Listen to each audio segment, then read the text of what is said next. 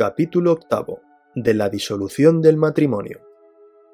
Artículo 85. El matrimonio se disuelve, sea cual fuere la forma y el tiempo de su celebración, por la muerte o la declaración de fallecimiento de uno de los cónyuges y por el divorcio. Artículo 86. Se decretará judicialmente el divorcio, cualquiera que sea la forma de celebración del matrimonio, a petición de uno solo de los cónyuges, de ambos o de uno con el consentimiento del otro, cuando concurran los requisitos y circunstancias exigidos en el artículo 81.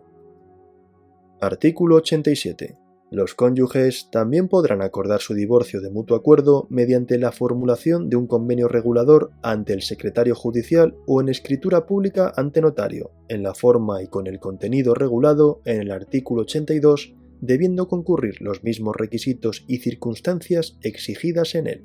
Los funcionarios diplomáticos o consulares, en ejercicio de las funciones notariales que tienen atribuidas, no podrán autorizar la escritura pública de divorcio. Artículo 88.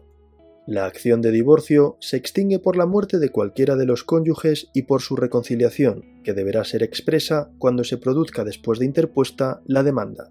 La reconciliación posterior al divorcio no produce efectos legales, si bien los divorciados podrán contraer entre sí nuevo matrimonio. Artículo 89.